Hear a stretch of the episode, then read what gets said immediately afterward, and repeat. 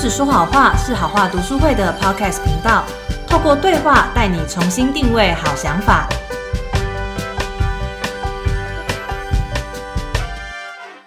好，那上一集呢，我们跟大家分享了五种拖延的心理类型。那在这一集当中，我们要跟大家分享十二个管理拖延的技巧。没错，那在分享这十二项管理技巧之前，想要先请大家做一个小练习，因为面对我们要踏出新的一步，其实需要一些心理准备。嗯，首先我们要做的第一步呢，是先写下两到三件你曾经拖延的经历。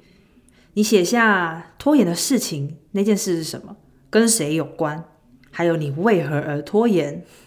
拖延的时候，你的感受是怎么样子的呢？以及拖延之后发生了什么结果？然后写下这两到三件之后，你其实可以自己想想看，这几件经历有没有一些共通点，以及它可能给你带来后续持续的一些恐惧是什么。所以听到这里，如果你想要实体的做练习的话，你也可以暂停，先去把它写下来整理一下。那第二步呢，我跟大家分享一些拖延的后果，你可以思考看看自己这些拖延的后果是不是有符合呢？在外在层面，你是否曾因拖延而损失了金钱，或是曾因拖延而成绩退步，无法完成某一些课程或学业？在内在的部分，你是否曾经因为拖延感到自责、尴尬或羞耻，或是因为拖延而无法集中记记注意力？因为拖延而感到内疚，或是无法享受其他的活动，甚至因为拖延感到忧郁、精疲力竭、感到压力。甚至产生了失眠，还有其他的睡眠问题等等。这些其实都是拖延带给我们的后果。大家可以在这里先想想看，接着我们再来踏出管理技巧的第十二十二项技巧。好，这里书里面跟大家分享的十二项技巧，第一项就是首先我们要找出行为目标。什么是行为目标呢？就是当我们要管理拖延的时候，往往会觉得我要停止拖延，这是我的目标。但书里面提到，你不应该这样设，而是你应该以你的行为来去设定。比如说，我要在几月几号之前完成打扫房间这件事，嗯，就是要有明确的一个时间。明确的行为，嗯行为打扫房间。这件是一个行为。那第二项，刚刚刚好阿乔有提到，这目标啊，有些时候是有时间的嘛。嗯，也就是放大来看，你的目标设定的够务实，够实际。比起你说，我绝不再拖延，这个不是目标。嗯，我每天要花一个小时写这份作业，嗯，那这就是一个目标了，务实的目标。嗯嗯，这是第二项技巧。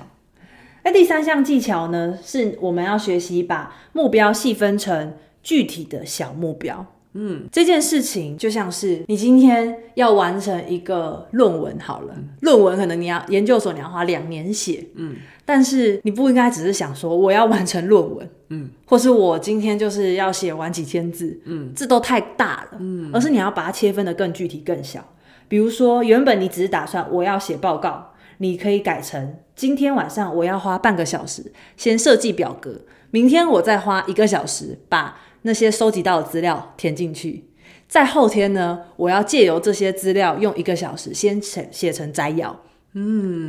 这样听起来也像是就是要会使用零碎时间。嗯，对，其实是我们要学习怎么样先把大目标、大事件切分成小事件、小目标。其实我这还蛮有感的耶，欸因为我呃有说过我不是一个会拖延的人嘛。嗯，那像我最近就是在写一个很大的报告啊，然后我发现我就是会，我不会马上就是下笔去写，因为一想到那个报告很大。可能很很多人就会开始感到害怕，然后就会想说，那我明天再做，因为现在我的时间也很少，我也做不了这么多。嗯，但是我反而会花很多的时间先阅读资料。那阅读资料其实是可以用零碎时间做的，然后我会用零碎时间读资料，然后就开始大概构想一下要怎么写，可是我都不会动笔写。但是前面这个前置作业虽然花了很多时间，零碎时间，但是真的有一个完整的时间让我写的时候，我很快就可以写出来了。没错，其实当我们想到这个目标很大的时候，往往会给自己压力，就觉得哈，天哪，这个作业感觉我要花很久时间，花很多心力耶，先放一下好了，待会再写，一直拖，一直拖，然后拖到考前或是要交报告截止前的两三天，就觉得这真的死定了，然后就交不出来。嗯，那第四个管理的技巧呢，是我们对于时间的观念要改变成务实的。举例来说，你可我们常常会想说，明天我有充裕的时间就可以做这件事，那、我今天可能有点忙，没办法做这件事。嗯，这不是一个务实的时间观念。嗯，务实的时间观念是我最好先看一下行事历，了解自己什么时候可以开始。嗯。然后要去想到，哎，上次我做事情的时候，好像花的时间比预期的更长。对于时间的理解，我们要更客观一点。嗯，这是第四项，然后思考的技巧。第五项呢是开始就对了，要学习先跨出一小步。对我常常听到一句话叫就说，呃，你不用很厉害才要开始，你要先开始才会很厉害。对，那其实我觉得这个技巧跟《原子习惯》整本书在提到的一个观点就非常类似。嗯，因为我们要完成一个大目标，往往不会是一触可及的，而是透过日积月累的小小习惯、小小的改变，最后才能够看到那个巨大或者是我们远期要达到的目标完成。嗯嗯对。所以这一个技巧呢，是要大让大家从原本我们想我一口气就要把事情做完，我现在就是要把这个作业完成，你不应该这样想，而是要改成我现在可以采取的第一步是什么？第六项技巧是刚刚阿乔也有提到，善用零碎时间。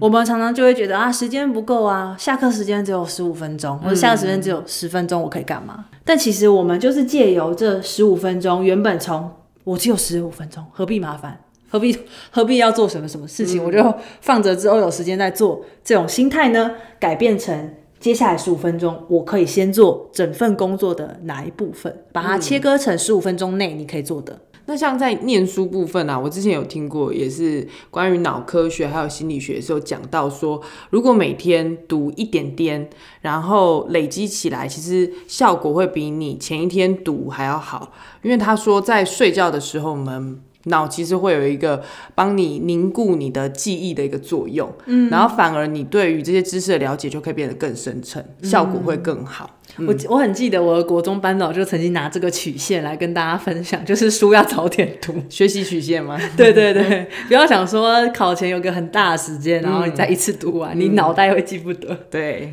那第七项技巧呢，是要为自己将会面对的障碍跟挫折做好心理准备。举例来说，你可能要去教那个教授的办公室找教授，可是教授也有可能不在办公室啊。如果用原本的心态想，我们可能就会觉得哈，教授不在办公室，所以我没办法写论文，那我就去看个电影好了，或者我去喝个饮料，买个小东西吃好了。嗯，这时候我们其实心态就要改变成，哎，虽然教授有可能不在，那我可以在他不在的话做些什么？也许在他回来之前，我至少可以写个大纲吧。嗯，要先想到后果。虽然说我不知道会不会有些人觉得说我就是刻意不想后果，然后当这个教授真的不在，就代表我可以去松一下，我可以拖延一下。 对，这可能是又是一个心理层面的问题。对他可能不是只是用这项技巧就可以解决对的。嗯，第八项技巧呢，是我们要学习把任务交派出去。上一集有跟大家分享到，有一些害怕失败的人，他比较不喜欢把就认为自己可以完成的任务去交托出去。嗯，因为他会认为，我如果请别人帮忙的话，代表我不够优秀，我不够出色。但其实我们应该要改变成，我找负责这个任务更适合的人选，那我就可以去做其他更重要的事情。嗯嗯嗯嗯这是我们心态上要转变的观点，这是第八项技巧。第九项技巧呢是学会珍惜时间，学会拒绝。拒绝哇，这对很多人来讲好像是蛮困难的一件事，对啊，因为很多人会觉得没有办法去就不好意思这样子。不好意思 say no，对也会觉得哈、对别人有求于我，就是我天降大任于斯人 也，我就一定要对、接受这个锻炼，接受这这份苦。对，可是相对来说，我们转变的想法是，有时候像我们工作，假设有一些人在工作，工作时候我不一定每一通电话都要接，我也许可以先完成我首要的工作，嗯，完成之后，借由待会一个小时后，呃，一个小时之后会有一一段休息时间，那也许那休息时间你就可以回电。嗯，你也不必要马上的处理每一封讯息，就只要讯息给我，我就马上得已读之后我就要回， 有我懂，这个就是心流， 心聊吗？对，就是你很专注嘛。之前在那个访谈一个访客也是有说到，在很专注工作的时候会有心流，如果被打断的话呢，就会很不开心。嗯因为我常常没有办法拒绝别人交付给自己任务的这型的人呢，会常常承受了太多的任务，超过他时间当中可以做到的。嗯，哦，所以有时候并不是因为你只是心理上状态的拖延，而是你真的任务太多也有可能。对于时间的理解，我又要讲到刚刚有讲到的技巧，就是务实的时间观。嗯，那下一项技巧呢？第十条就是注意借口，可能很多人都会有这个哦。当发生拖延的时候，你就想说。啊因为我累了，我没有办法；因为我渴了，我今天心情不好，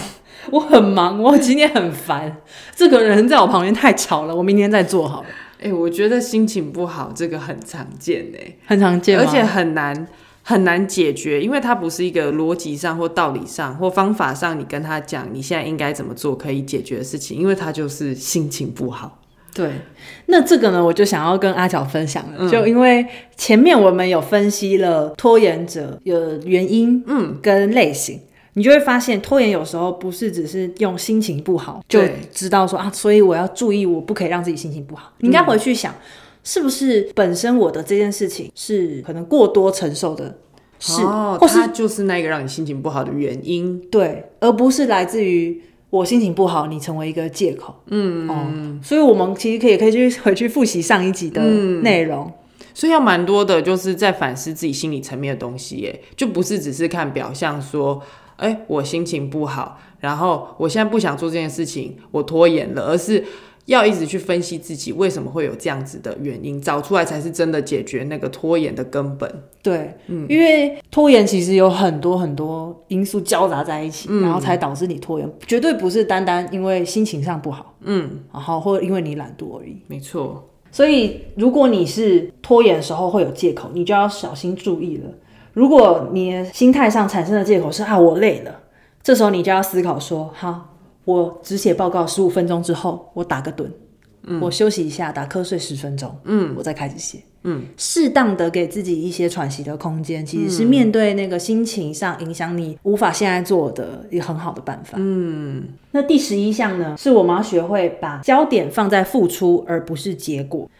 刚刚有提，也有提到一些关于拖延者面对失败的一些观点嘛。对对对，其实重点并不是完成的时候你得到多大的成就，你多么成功，而是过程当中你也可以觉得跨出的那几步让你感到很开心，嗯，去享受那个努力的感觉，嗯，而不是只是想到成果要多出色你才能够感到开心，嗯，因为这样很容易就因为你过程当中遇到的辛苦，嗯，就会觉得哇，好像没有很想要做了，而且其实如果只看到成果的话，人生也是蛮无趣的、啊，对啊，因为你达到了一个很成功的一个成果，好了，那你下一步是什么？就又还是另外一个目标嘛。对，然后又达到那个目标，就等于说你感到开心的那个时间是非常短暂的，因为只有在你得到那一个成功或者得到那个成果当下。可是如果可以拉长到整个过程来看的话，那你快乐时间就会很多，就等于你在爬阶梯的每一步都是你感到快乐的过程。嗯对，因为有时候太过于重视还没有达到的那个标准跟目标的时候，你会觉得过程的自己很糟糕。哦，可是重点应该是放在你努力的那个过程对，然后把那个努力当成真的是学习还有快乐的嗯来源，而不是只是把成就当成一个快乐的来源。嗯那最后一项技巧呢，是我们要把拖延看成一种讯号。往往拖延者会产生一个心态是： 啊，我今天又拖延了，我讨厌我自己，我怎么会那么糟糕？嗯，可是这个心态上的转变，如果变成啊，我又在拖延了，那我为什么会拖延呢？我现在感觉怎么样？嗯，我又可以借由这次的拖延，理解到自己什么，学到什么。这也是前面跟大家在分享这十二项技巧之前，有请大家做的一个练习。比起我们马上的要解决拖延，我们更多的要先去了解是什么原因，以及什么状态让自己不断的拖延事情。首先能够把事情剖开，我们才能够针对问题正中下药。诶，那这边我想要了解一下，就是拖延者他们拖延的时间都拿去干嘛啦？感觉应该会做一些事事情来填补这个空虚的时间吧？我觉得这题我很可以回答，嗯，比如说可能会去扫地呀、扫地那时候房间都会特别干净，哦，然后还会干嘛？ 还会搜刮一下冰箱，看有什么可以吃的啊、顺便整理一下。这听起来很像焦虑症哎，就是你想要做一件事情来填补自己这样子。其实就觉得哦，就找另外一件好像可应该要做的家事，让自己合理化自己的拖延，这样对合理化，我可以先不做另外一件重要的事。好，或者是有些人可能会选择网购啊，嗯花花手机，就不然又买东西，哦，或是干脆去睡觉、看电视、看网剧，嗯，等等的，嗯。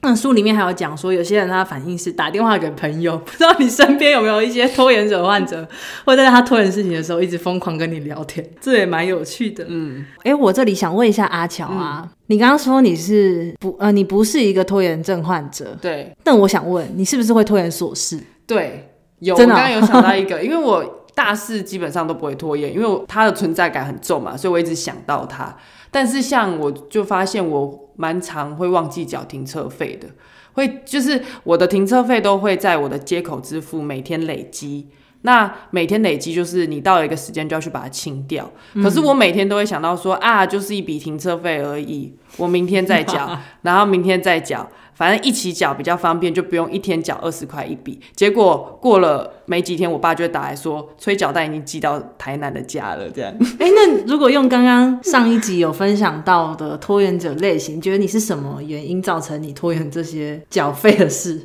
我觉得上一集的那个心理类型都太深层了，我纯粹就是因为它是琐事，然后我觉得它很不重要，可以明天再做啊。你并不觉得它是一件会影响很对多的，对对对对，我就对于这种事情，我蛮容易就会忽略它，然后想要拖延它。哦。所以其实你还是有拖延的嘛，有一点啦哎 呀，好啊。那这里想要请大家跟我们分享看看，你发现自己常拖延的事通常是什么？你拖延的事情和准时做到的事情有没有一些差异？以及呢，刚刚所访问阿乔的一个问题，嗯你拖延的是大事还是拖延琐事呢？欢迎大家在这个评论区跟我们做回复，也能够到好话读书会的 IG 用对话框来跟我们说哦。这本《拖延心理学》真的是很推荐大家的一本书。它其实里面除了刚刚分享的十二项技巧以外，它有提供一些实际做计划的方式跟表格，所以大家如果想要有一些实做的话，也可以回去翻翻这本书哦。哇，今天若兰分享这本《拖延心理学》真的是非常的精辟又精彩。那我想问，就是你看完这本书之后，你本人有改变你的拖延症状吗？当然是有 嗯有，真的有啦。那我刚刚分享的十二项技巧来说，影响我自己最大的是第九项，就是有讲到珍惜时间，适时的学会拒绝。嗯，那因为以前我是一个比较。会觉得别人交付任务给我，然后我就应该要担纲起那个责任对，的人，嗯，但现在我就开始学会去把一些可能我短时间内没有办法完成的事情，先推辞掉，或者是跟婉拒。嗯嗯嗯。那另外一项技巧影响我自己也很大，就是第十一项，把焦点放在付出而不是结果。因为我刚刚有提到，我是一个害怕失败型的拖延者，所以当我改变了我对于过程当中的挫折还有困难的想法，把它视为一种自己的学习，然后也练习去享受那个过程的时候，我发现我就开始比较不容易拖延事情了。虽然说我还在努力的路上，还是有事情我会拖延，但我觉得已经改善了很多了。嗯，对，所以才会推荐大家这本书，因为它是非常务实的，然后也实际可以带来改变的东西。 OK，那我们拖延心理学的介绍就到此为止了。虽然分享是已经结束了，不过我们的改变就从此刻开始。